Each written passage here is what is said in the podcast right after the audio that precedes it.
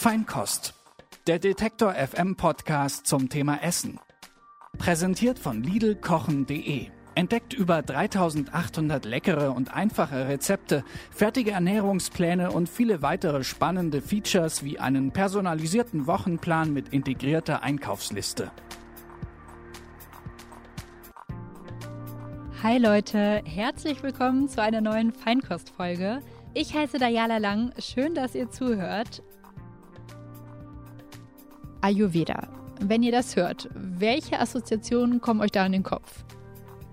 Ich muss sagen, ich habe da immer direkt an indische Gerichte und Gewürze gedacht.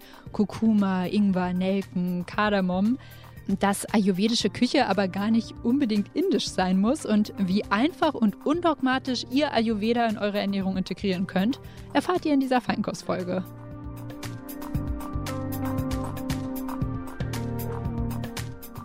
Ayurveda ist eine super alte Heilkunde, mehr als 5000 Jahre alt.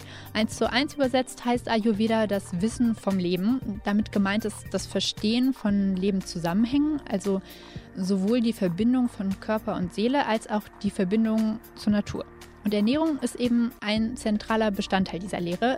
Ziel von Ayurveda ist es unter anderem, die Selbstheilungskräfte zu aktivieren.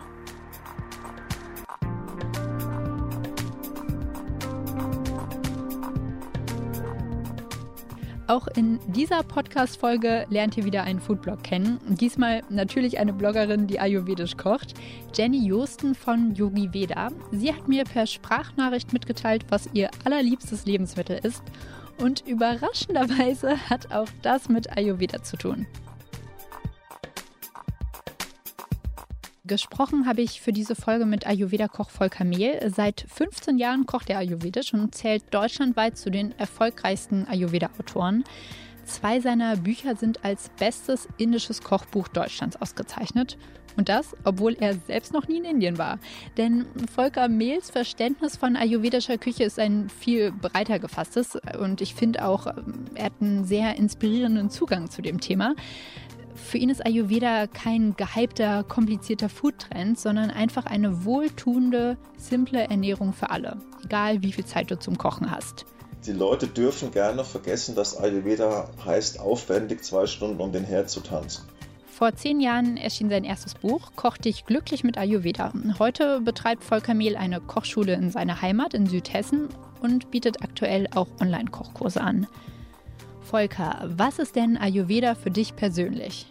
Also Ayurveda für mich persönlich ist so eine Art Handbuch fürs Leben. Also das ist das ähm, Spannende am, am, Ayurveda, weil es ja eine, eine große Herausforderung ist, finde ich, mit vielen Dingen hier, um im Alltag zurechtzukommen, gerade was gesundes Leben angeht oder Ernährung. Ayurveda ist im Prinzip die längst laufende Feldstudie der Menschheit, läuft seit ein paar tausend Jahren, ist an ein paar hundert Millionen Menschen erfolgreich probiert so ein Kompass, woran man sich orientieren kann und sagen ja erfahrungsgemäß, man befasst sich seit Jahrtausenden mit Aspekten Körper, Seele und hat das zusammengefasst als Art Leitfaden und das hilft mir total, ähm, mich selber besser zu verstehen, ähm, zu verstehen, warum verdaut der Körper Dinge besser und andere schlechter oder was sind mögliche Aspekte, damit aus meinem Leben ein gelingendes, zufriedenes Leben wird. Und das fasziniert mich bis heute am Ayurveda. Ayurveda trendet ja auch immer mehr oder wird auch immer mehr gehypt. So, wie ist denn da dein Eindruck? Wissen die Leute, was Ayurveda überhaupt bedeutet, die da mit auf diesen Zug aufspringen oder? Ja, also das Spannende ist ja, dass Ayurveda wahnsinnig trendfrei ist, weil das gibt es ja seit 7.000, 8.000 Jahren. Aber es ist natürlich jetzt eine Bewegung, die immer mehr in den Fokus rückt, weil es auch im Ayurveda ganz stark um individuelle Bedürfnisse geht. Ja, also du stehst mit allen deinen Bedürfnissen im Zentrum der Betrachtung und das ist natürlich was, was derzeit Mainstream-mäßig entgegenkommt, weil wir natürlich auf der einen Seite eine Gesellschaft sind, ähm, die ganz stark auf den Einzelnen fokussiert ist und auch so ein bisschen, ja, ich sag manchmal so ein bisschen professionelles um sich selber gekreise. Und da in diesem Fahrtwind oder in dem Zuge dessen kam auch ähm, Ayurveda dann mit hoch. Aber es ist in der Tat so, dass man zwar den Begriff gehört hat, aber an vielen Stellen noch gar nicht so klar ist, was Ayurveda ist. Also mein Bild ist immer, stell dir vor, du stehst am Atlantik und hast eine Schale Wasser in der Hand und die Schale Wasser ist das, was man von Ayurveda aktuell weiß. Und das, der ganze Atlantik drumherum hat man noch gar nicht erfasst. Also es sind so einzelne Aspekte, die man rausgreift, wie goldene Milch, also dieses, ja, dieses Thema, was so gehypt wird. Mit Kurkuma, die warme Milch, ne? Genau, naja, genau, Golden Milk mit, ähm, mit Kurkuma oder Porridge. Also ist ganz lustig, als mein erstes Buch, sind jetzt genau zehn Jahre, ähm, rausgekommen ist, kochte ich glücklich und ich bin rumgezogen auf Lesung, habe was erzählt zum warmen Frühstück. Da kam so eher warmes Frühstück, haben wir auch Speck, Toastbrot und Rührei. Und wenn ich dann so erzählt habe von, von Porridge und so, und dann war immer, hey, Porridge, das ist gerade auch die Oma, genau. Also Ayurveda ist das, was die Oma schon gemacht hat. Und wenn du heute in in Bioladen gehst, hast du zehn Regalmeter mit Porridge-Varianten. Gab es schon immer, hieß halt nur Haferflocken. Ich finde es ganz interessant, was du sagst. Auch Omas Essen ist ayurvedisch. Kannst du das nochmal genauer erklären? Ja, also in, unseren, in unserer DNA, in unseren Genen steckt ja eigentlich was anderes drin, wie in rechteckigen oder quadratischen Häusern äh, zu wohnen und äh, für Geld arbeiten zu gehen. Ja, das ist ja eigentlich nicht das, was in unserer DNA, in unserer Seele so drinsteckt, sondern eine gewisse Verbundenheit äh, zur Natur zu haben. Ja? Also gewisse Lebenszyklen zu berücksichtigen. Und ähm, genau das ist, ist Ayurveda. Also im Prinzip, wenn du regional und saisonal lebst, also das, was die Oma eben schon gemacht hat, ähm, rausgehen in den Garten und nimmst das, was es gerade gibt und kochst daraus was, ist es schon Ayurveda. Ne? Also wir leben natürlich heute in einer Zeit, wo es herausfordernd ist, weil wir ja völlig entkoppelt sind von irgendwelchen Zyklen. Ja, weil im, im, Supermarkt ist immer Sommer und die Leute arbeiten so lange, bis einer das Licht ausmacht. Ja, und diese Selbstverständlichkeit, die wir empfunden da draußen wahrnehmen in unserem Alltag, ist es aber gar nicht. Ja, weil der, die Natur hat gewisse Zyklen, unser Leben durchläuft gewisse Zyklen. Ja, und wenn du das respektierst und berücksichtigst, ist es im Prinzip Ayurveda. Und das ist das, was die Großeltern oder Urgroßeltern automatisch gemacht haben. Also jede Oma, also meine Oma, die würde es heute auf das mindestens jede zweite Magazincover schaffen, weil die Oma konnte so spektakuläre Dinge wie Marmelade einkochen, ähm, nähen, stricken, backen. Also, und damit schaffst du es, heute auf dem Magazincover. Ja? Also meine Oma lacht wahrscheinlich im Grab, wenn sie wüsste, dass ich auf Messen für ihre Pflaumenkuchen Autogramme schreibe. Also eigentlich heißt Ayurveda nichts anderes als eine Verbundenheit zur Natur. Und wenn man sich ayurvedisch ernähren möchte, heißt es demnach sich, ja, wie du sagst, regional, saisonal, gesund, naturverbunden, ohne Zusatzstoffe zu ernähren. Genau, also das ist erstmal um, Punkt 1, dass Ayurveda bedeutet eine, wieder eine Verbundenheit zur Natur und zu sich selber zu entwickeln. Also das ist das, was uns ein bisschen verloren gegangen ist. Also wenn du dir das Thema anschaust, Waldbaden, Waldmedizin, ähm, Urban Gardening, das hieß früher Schrebergarten. Also es zeigt das Riesenbedürfnis, glaube ich, der Menschheit nach gerade dieser Anbindung. Ne? Und ähm, dass wir uns auf Dauer vielleicht nicht gut fühlen, wenn es nur um mich geht und man losgelöst ist von allem und überhaupt gar keine Anbindung mehr hat es ist ja auch keine Religion. Also du musst ja nichts glauben, weil auch bei einem, selbst bei einem Atheisten wird Kurkuma entzündungshemmend. Ja? Also du musst nicht dran glauben, dass es besser wird, wenn du irgendwas machst, ne? weil das ist naturgemäß. Chili ähm, wirkt bei jedem erhitzend. Ne? Der Darm sitzt bei einem Inder an derselben Stelle wie bei einem Hessen oder bei einem Bayer oder bei einem Finn. Also es gibt gewisse Dinge in der Natur, die sind so, wie sie sind. Und wenn man sich eingesteht, ne, dass die Sonne nicht nur exklusiv für mich aufgeht, sondern dass man Teil ist von einem großen Ganzen geschehen. Das ist schon mal ähm, Ayurveda. Also hat Ayurveda auch überhaupt nichts mit Dogmen und Ideologie zu tun? Also für mich auf gar keinen Fall. Wobei ich jetzt der bin in der Ayurveda-Szene, stellenweise, der auch ein bisschen aneckt, weil ich genau das eben auch ähm, propagiere und sagen, na, Ayurveda ist nicht dann, wenn es immer indisch ist, also dieses Orthodoxe, das hat sich glaube ich, in der Geschichte der Menschheit nie bewährt, wenn einer sagt, meins ist besser wie deins. Ähm, sag mal, es wird nicht dann Ayurveda, indem du überall Curry und Garam Masala drüber streust und es immer nach Indien riecht. Ähm, Ayurveda ist dann, wenn du dieses Gespür für Verbundenheit mit dir und mit der Natur hast, ähm, egal wo du bist. Und natürlich bei der Ernährung kommt eben noch mehr dazu, wie das man sagt, naja, saisonal und regional, weil das propagieren ja viele. Im Ayurveda hast du natürlich noch die ähm, Erfahrung auch dazu, dass man sagt, naja, wie ist es denn sinnvoll, bezogen auf deinen Körper und auf deine Verdauung, gewisse Dinge zuzubereiten, zusammenzustellen. Ne? Also es ist jetzt total regional und saisonal, wenn du jetzt Kürbis ähm, erntest und, und Kohlgewächse, aber wenn du jetzt rohen Weißkohl oder Rotkohl isst und rohen Brokkoli, ist das für deine Verdauung halt nicht so schlau. Das ist ja eben nochmal das, was Ayurveda auszeichnet, dieses, diese Erfahrung ähm, und das Wissen über Zusammenhänge, was Ernährung, Verdauung und Stoffwechsel angeht. Und warum denkst du, gibt es aktuell auch über Ayurveda noch so viele Missverständnisse, dass eben viele denken, ja, wenn das super indisch schmeckt und riecht, dann ist das ja ein ayurvedisches Essen? Ja, weil es auch pragmatisch jahrelang äh, so propagiert wurde. Also es ist ja, ähm, Ayurveda ist so auch noch in den, ja, an den Westen gekommen, im, im Rahmen auch so ein bisschen von diesem Yoga-Hype, als man dann angefangen hat, die ganzen 68er so nach Indien zu pilgern und sich so seinen Guru zu suchen. Ähm, als dann so, gab ja schon in den 90ern auch mal so, so große Wellen, wo Yoga und Ayurveda so ein bisschen gehypt wurde. Und ähm, das, das bietet sich natürlich auch an, stellenweise, es so dogmatisch auch zu sehen. Aber für mich selber hat Ayurveda null mit Dogmen zu tun. Es ist es sind einfach Empfehlungen. Es ist wirklich wie ein Handbuch. Also, weil kaufst du dir ein Handy, kriegst du heute ein Handbuch biblischen Ausmaßes dazu.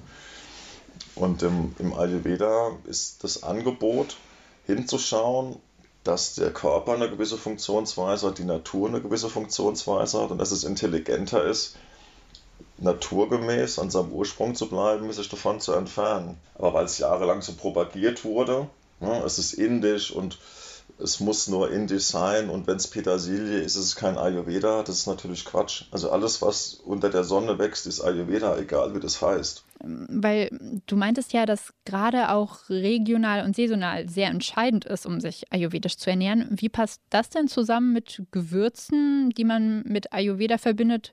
Und was du auch gerade erwähnt hast, Kurkuma, was entzündungshemmend wirkt, Chili, was eine besondere Wirkung hat. Ja, also auf der einen Seite ist eine spannende Diskussion, weil dann dürfte bei uns, dann bist du auch bei Pfeffer raus. Also, also. Genau, genau. Ich versuche auch immer mehr regional und saisonal zu kochen und dann auch mal ganz konsequent ohne Pfeffer. Das ist aber echt nicht einfach. Ja, also das ist ja, das ist auch so, was es gibt so Begriffe Slow Food, regional, saisonal, da schmeißt man so ein bisschen um sich. Ähm, aber wenn du das wirklich durchziehst, also jetzt gerade im Winter, da gibt es halt von Oktober bis nächstes Jahr April, Mai gibt es halt Kohl, Kartoffeln und Karotten. Und eingemachtes Obst noch, vielleicht Apfel, Birne. Na, da hast du keine Orange, keine Zitrone. Ja, alles das, was es im Supermarkt gibt, zwei Drittel kannst du im Prinzip schon mal abziehen. Das, das erstmal nur dazu, dass man sagt, na, was nutzen wir denn heute bei uns und wo kommt es denn eigentlich her? Ähm, und was faktisch ein, ein Thema ist, man hat im Ayurveda halt einfach 7000 Jahre Erfahrungsvorsprung was die Verwendung von, von Kräutern angeht. Es, es hinkt bei uns einfach noch ein bisschen hinterher. Wir haben natürlich auch viele wahrscheinlich Kräuter und auch Rinden und alles, was es so gibt, Wurzeln, Knollen, Samen, die therapeutisch wirken könnten. Da fehlt aber einfach noch so ein bisschen ähm, die Erfahrung in der Anwendung.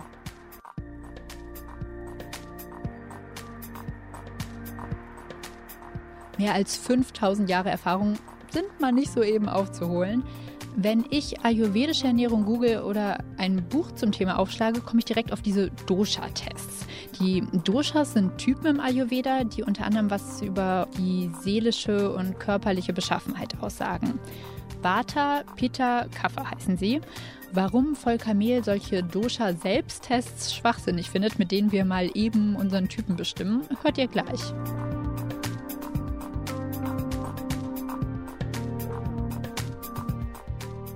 Rezepttipps für die ayurvedische Ernährung bekommt ihr nicht nur in Volkers Kochbüchern, sondern auch bei Yogi Veda.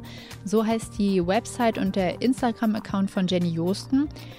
Yogi Veda ist kein klassischer reiner Foodblog. Jenny Houston bietet auch Ayurveda-Beratungen, Kochkurse und Yoga-Sessions an.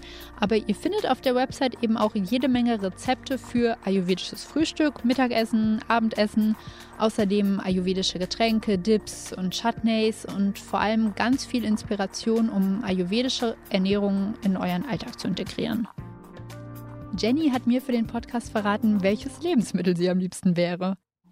Wenn ich ein Lebensmittel wäre, dann wäre ich gerne eine Ingwerknolle, weil der Ingwer im Ayurveda ein Allerheilmittel ist und ich so die Möglichkeit hätte, vielen Menschen etwas Gutes zu tun. Ich wäre zum Beispiel in der Lage, Wärme zu schenken, Halsschmerzen zu lindern, das Immunsystem und das Verdauungssystem zu stärken und könnte ihnen so zu einem besseren Wohlbefinden verhelfen. Daher würde ich mich für den Ingwer entscheiden. Jenny und Volker sind sich übrigens komplett einig, dass ayurvedisch kochen heißt, die Nahrung so zuzubereiten, dass sie uns Energie schenkt und unsere Verdauung stärkt. In erster Linie geht es im Ayurveda und auch beim ayurvedisch Kochen darum, dass wir den Körper wieder ins Gleichgewicht bringen und dann irgendwann wieder ganz intuitiv spüren können, was wir brauchen, damit es uns gut geht und wir Energie haben.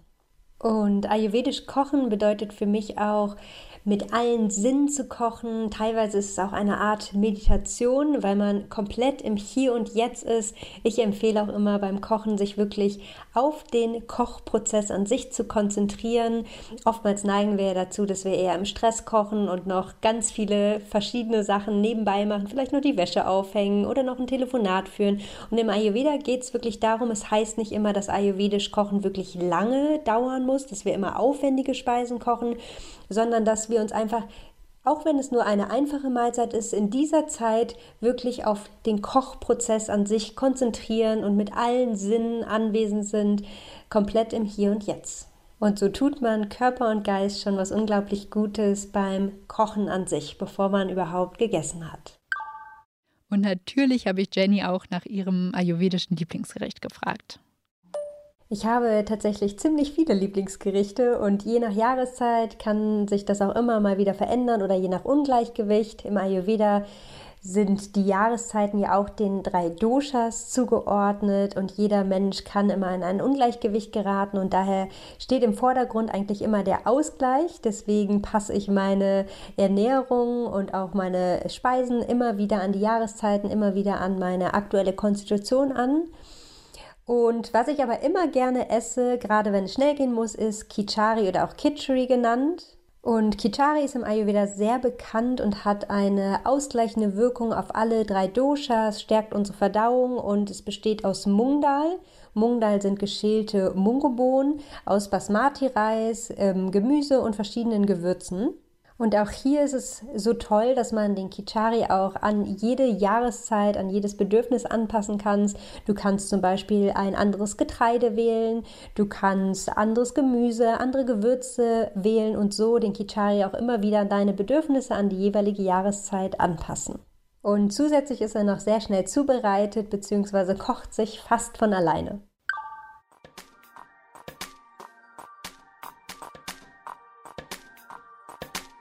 Ayurveda im Alltag ist total unkompliziert, wenn wir es so umsetzen, wie Koch Volker Mehl empfiehlt.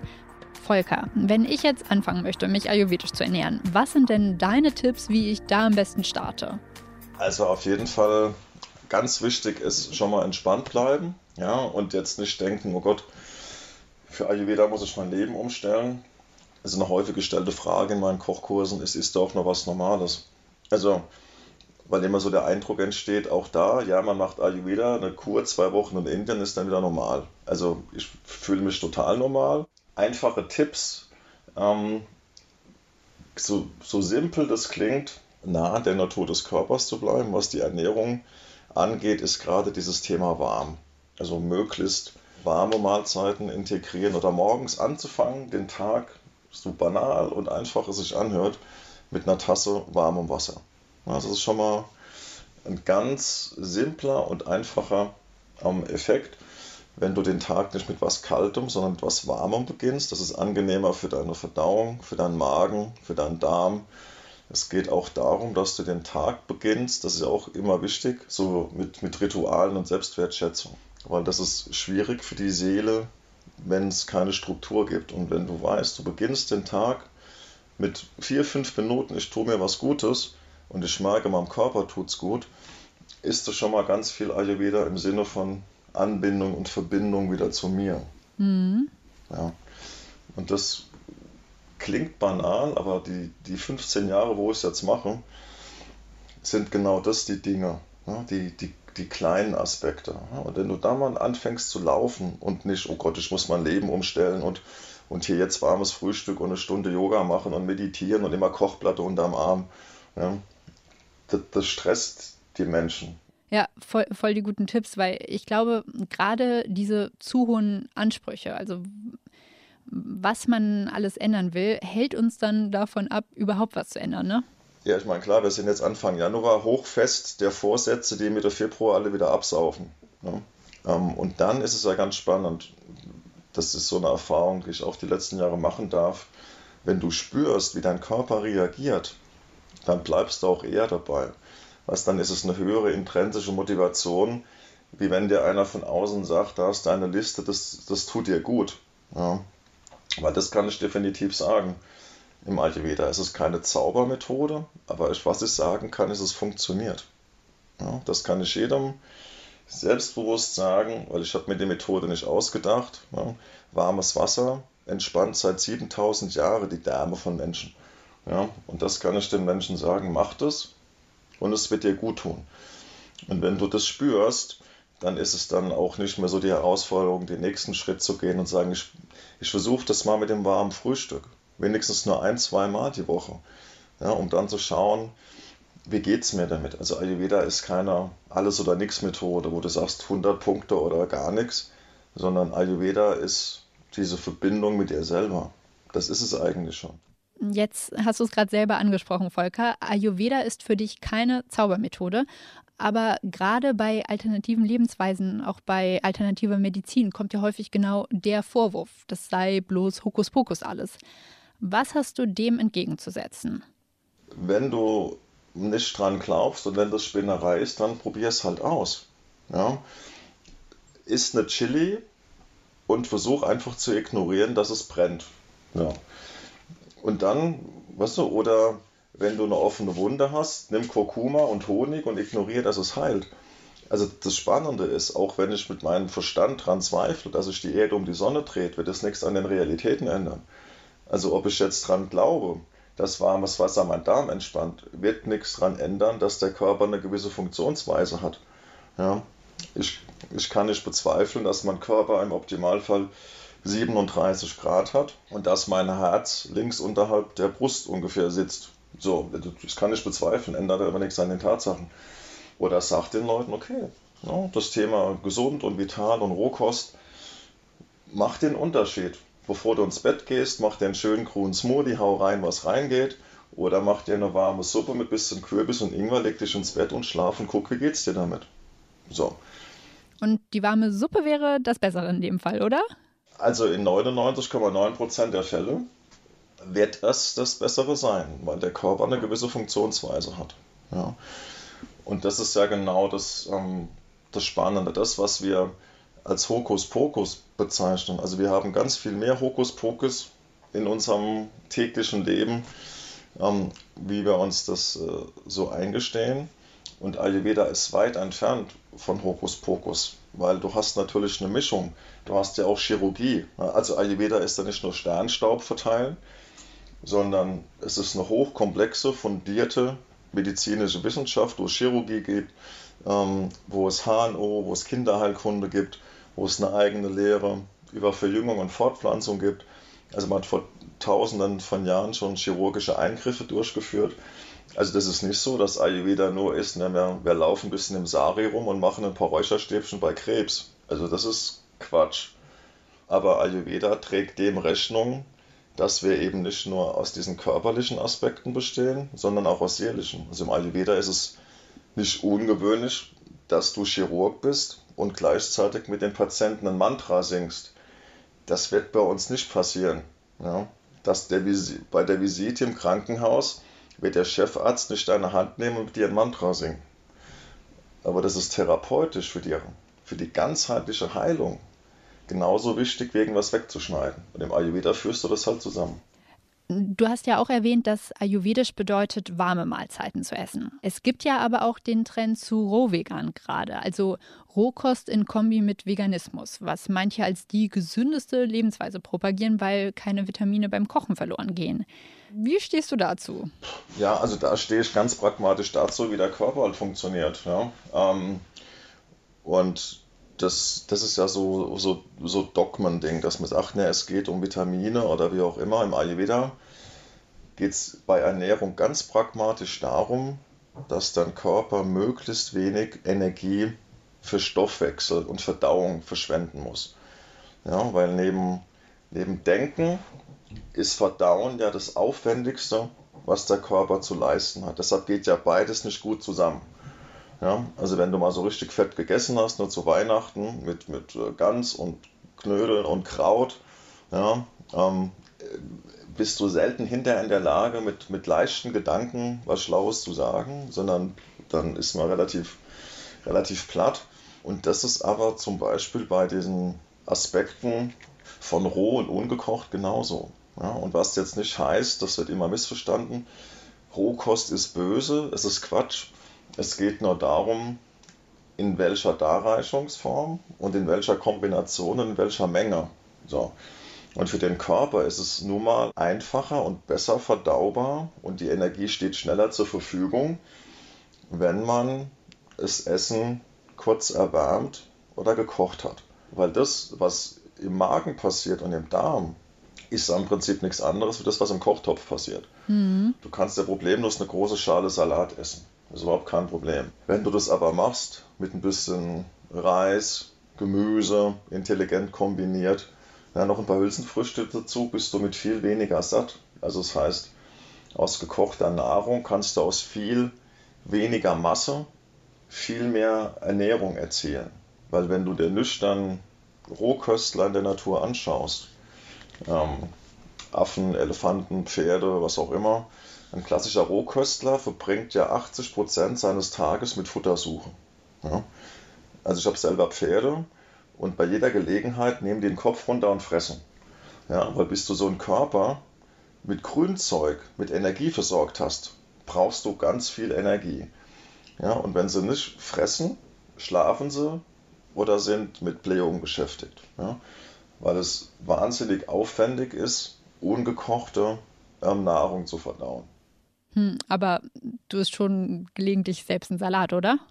Ja, wenn ich ein Gericht konzipiere, dann mache ich jetzt aber nicht Unmengen von Blattsalatzeug, sondern zum Beispiel Karotte, rote Beete, Fenchel und bereite es dann so zu, dass es intelligenter ist. Also mit einem Spritzer Zitrone zum Beispiel, mit ein bisschen Öl. Ja, alles, was die Verdauung dabei unterstützt, schneller mit der Arbeit fertig zu sein. Und im Ayurveda spielen ja auch die verschiedenen Typen, die verschiedenen Dosha-Typen eine Rolle. Wie wichtig ist das denn deiner Meinung nach? Du hast ja schon viele Beispiele genannt, wie man Ayurveda in den Alltag integrieren kann. Sollte man jetzt aber erstmal mit einem Test seinen Dosha-Typen bestimmen und dann ableiten, was man essen soll? nee, auf gar keinen Fall.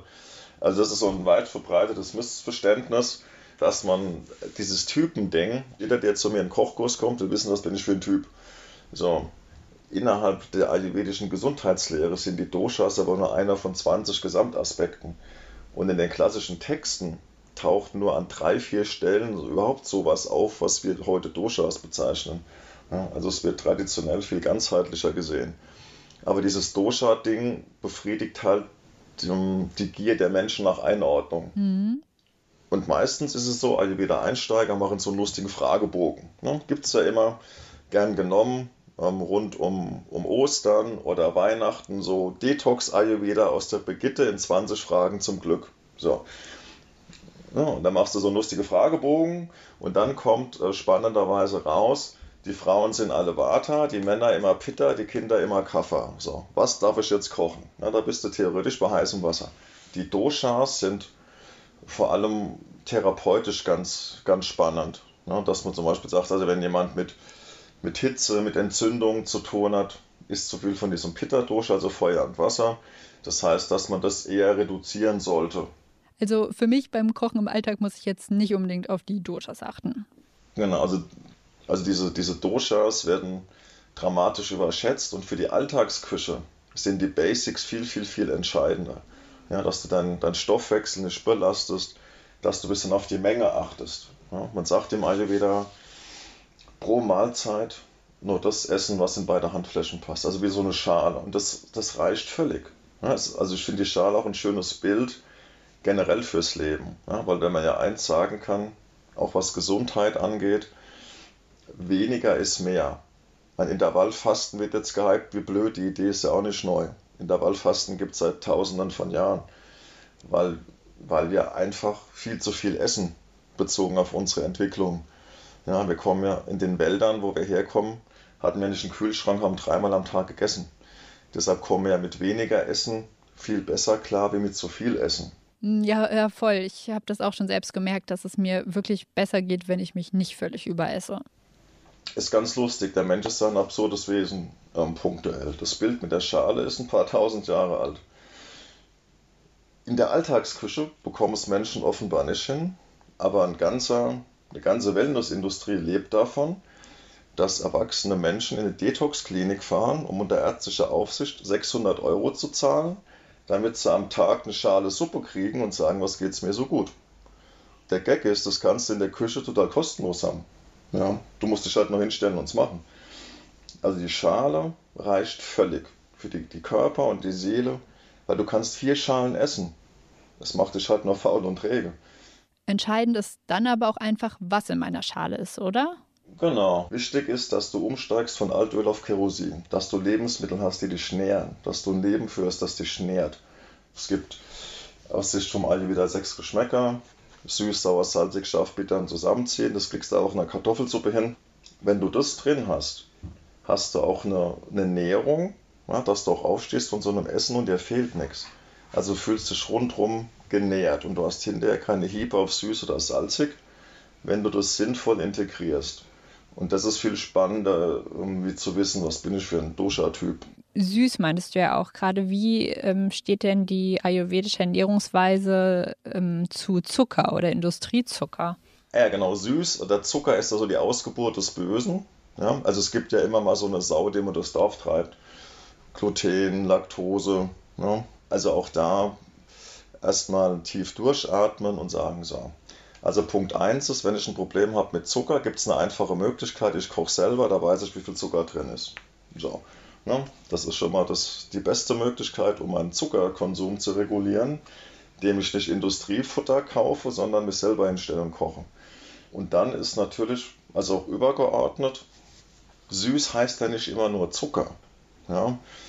Süß, das kann auch Obst und Gemüse Sorten sein. Ne? Und deshalb, wenn man den Leuten erzählt, zuckerfreie Ernährung, ist das natürlich Quatsch, weil es gibt keine zuckerfreie Ernährung. Es gibt nur eine Ernährung, die frei ist von künstlich zugeführtem Zucker.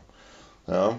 Weil alles, was du, wenn du Getreide hast oder ein bisschen Obst oder auch ein Gemüse, überall wo Stärke, natürlich hast du da auch Kohlenhydrate drin. So, ne? also Deshalb, wenn man den Leuten einen erzählt von zuckerfrei, da sollen wir ihnen bitte konsequent erzählen, was Zucker eigentlich heißt. Oder Kohlenhydrate. Ne? Da wird ja oft das eine so ein bisschen fröhlich durcheinander gemixt. Ähm, und ganz pragmatisch, ohne Kohlenhydrate kollabiert das Mitochondrien. Also ohne Kohlenhydrate kann die Zelle gar nicht arbeiten. Hm. Was für eine Bedeutung hat denn süß in der ayurvedischen Küche? Süß ist in der Natur oder im Ayurveda der wichtigste Geschmack. Weil der erste Geschmack, wenn wir auf die Welt kommen, das erste, was uns nährt, ist Muttermilch. Und Muttermilch ist tendenziell eher süß. Weil süß der einzige Geschmack ist, der Gewebe nährt und aufbaut. Ja, und deshalb ist süß im Ayurveda auch die Basis. Aber wie gesagt, nicht in Form von Nutella, sondern in Form von nährendem Gemüse, Getreide. So. Weil süß erdet. Und hinter jedem Geschmack steckt ja auch eine Emotion. Ja, in, in, Stressphasen, in vielen Büros, jeder hat so seine Snackbox, ja, weil süß und auch gerade salzig, das sind die zwei Geschmäcker, die stark erden. Und süß ist die emotionale Mutterbrust. Menschen, die mit starkem Übergewicht zu tun haben, die hauen sich nicht fünf Schachten Pralinen und drei Pizzen rein, weil das ein kulinarisches Highlight ist, sondern weil dieses Süß oft der Ausgleich ist für Emotionen wie Angst, Sorgen, Kummer und Einsamkeit. Hm, also wenn wir jetzt kein Zuckerproblem haben, sagst du aber ganz klar, es ist kein radikaler Industriezuckerverzicht notwendig, sondern wenn man jetzt den vorher auch von dir erwähnten Pflaumenkuchen von Oma mal isst, wo ja auch Zucker drin ist, dann ist es okay, solange man nicht übertreibt. Ja, also wenn ich zwei Stücke Pflaumenkuchen bei der Mama esse, bitte, was soll da passieren? Also wenn ich immer mit der emotionalen Kneifzange rumlaufe und immer schaue, was ist gut, was ist böse, weißt du, weil das führt auch, also das Verkrampfung führt auch zur Blähung. Ja? Aber das ist übergeordnet geht es ja dann auch um die Frage, was wir zum Einstieg hatten, Selbstwertschätzung. Weißt du, wie nah bin ich bei mir? Ja? Und wenn ich mit mir verbunden bin, dann esse ich mit größter Inbrunst so ein geiles Stück Kuchen. So. Aber mit derselben Inbrunst koche ich mir dann abends ein geiles Essen. Weißt du, das ist ja keine, es ist ja keine, kein Plus oder Minus, das ist ja so ein fließender Prozess dieses Gefühl, wertschätzend mit mir, mit meinem Leben zu sein, das ist ja nicht ein Tag an und ein Tag aus. Ne? Das ist ja so ein, so ein positiver Grundvibe, der mein Leben trägt. Und da gehört genauso dazu, dass auch mal, wenn ich äh, auf Ibiza bin und es ist ein geiler Sonnenuntergang, da trinke ich natürlich auch ein, ein geiles Glas Wein und lasse mir es gut gehen. Und wenn ich Bock drauf habe, brauche ich eine meditative Feierabendzigarette und gucke mir den Sonnenuntergang auf Ibiza an. So, ja, also das ist dann mit genau derselben Wertschätzung, wie ich dann morgens aufstehe und mache mir mein Frühstück und mache mir mein Wasser und mache meine Meditation und gehe in den Wald. Ich finde das total interessant, so wie du das sagst, weil ich glaube, dass es auch viel nachhaltiger so einfach ist zu denken und sich selbst nicht unter so viel Druck zu setzen, zu viel Stress mit Verboten sich da selbst aufzuerlegen, wie ist es denn mit Fisch, Geflügel, Milchprodukten? Das kommt ja traditionell alles in der ayurvedischen Küche vor. Aber jetzt abgesehen vom ethischen Aspekt vertragen viele Menschen zum Beispiel einfach keine Laktose. Wie passt das zur gesunden ayurvedischen Ernährung? Also es war im Ayurveda auch noch nie schlau, sich tonnenweise Joghurt und Kante Milch reinzufahren. Ja? Aber es gibt erstmal nicht grundsätzlich gute und böse Lebensmittel, sondern nur passende oder unpassende. Ja. Und zum Beispiel Milch. Also wir leben ja in einer Zeit, wo auf Milchbeuteln draufsteht Heumilch und Milch von Kühen mit Hörnern dran. Ja. Also das ist erstmal schon mal spannend, dass man draufschreiben muss, dass dieses Lebewesen überhaupt mal Heu gesehen hat. Ähm, Milch im Ayurveda wird sehr wertgeschätzt, weil es eben Nektar des Lebens ist. Also Milch sorgt für die Nährung von Leben. Das ist erstmal übergeordnet, das ist bei Kühen nicht anders wie bei Menschen. Und dann meint man immer Milch von einer Kuh, die gerade was abgibt. Also keine gequälte Seelen, die irgendwo in irgendwelchen Stellen rumstehen. Ja, also das Thema Wertschätzung zur Kreatur trägt natürlich alles mit, ähm, auch im Ayurveda. Und Milch ist kein Getränk zum Durststillen. Milch ist im Ayurveda Therapeutikum, was eigentlich eine eigene Mahlzeit ist. Und Milch sollte immer gekocht sein mit Schleimlösen und Gewürzen. Kardamom, Zimt, Nelken, Sternanis ja, um, dass es auch da die Verdauung nicht behindert. Und dann kann es sehr nährend sein, weil auch gerade zum Beispiel Milch oder Fette auch Trägersubstanzen im Ayurveda um Heilkräuter in die Zellen zu schleusen. Und wie ist das mit Fleisch und Fisch? Auch da, Ayurveda als Medizin ist nicht vegetarisch und auch nicht vegan, sondern übergeordnet.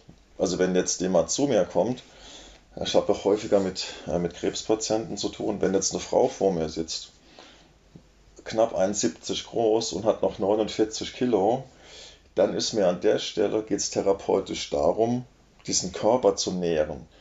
Und wenn dann vielleicht eine Hühnerbrühe therapeutisch sinnvoll ist, dann wird es im Ayurveda auch empfohlen. Mhm. Fleisch gehört in die Apotheke. Ja? Also es ist ein Therapeutikum bei gewissen Mangelerscheinungen aber kein Mensch auf diesem Planeten braucht Fleisch, um zu überleben. Das ist ja mittlerweile tausendfach nachgewiesen. Ja, natürlich geht es immer darum, getragen von der Idee, dass alles miteinander verbunden ist, die Wertschätzung der Kreatur. Ja, und deshalb sagt man auch, die Gewalt des Tötens und die Aggression des Schlachtens geht aufs Fleisch über und auch somit auf den, den es verzehrt. Da sage ich den Leuten auch immer, wenn es um ein tierisches Produkt geht, muss egal sein, was es kostet. Wenn ihr halt ein Fleisch oder was machen wollt, ja, dann nehmt das Beste und teuerste und hochwertigste, was es gibt und bereitet es mit der nötigen Achtsamkeit vor und rotzt das Ding nicht auf den Grill und guckt weiter Sportschau. Ne? Also das ist so ein, auch da geht es um, um Wertschätzung. Also ist Ayurveda im Kern eigentlich die Wertschätzung des Lebens aller Lebewesen, mich selbst eingeschlossen. Genau. Also die, die Leute dürfen gerne vergessen, dass Ayurveda heißt, aufwendig zwei Stunden um den Herd zu tanzen.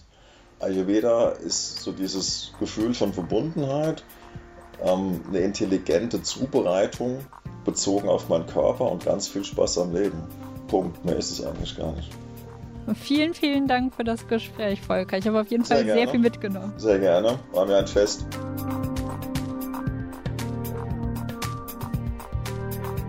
Also, wenn ihr Lust habt, Ayurveda in euren Alltag zu integrieren, habt ihr jetzt, glaube ich, jede Menge Tipps, wie ihr das easy und undogmatisch tun könnt. Ich freue mich immer über euer Feedback. Einfach eine Mail an kontakt.detektor.fm schicken. Schön, dass ihr zugehört habt. Ciao, macht's gut. Feinkost. Präsentiert von Lidlkochen.de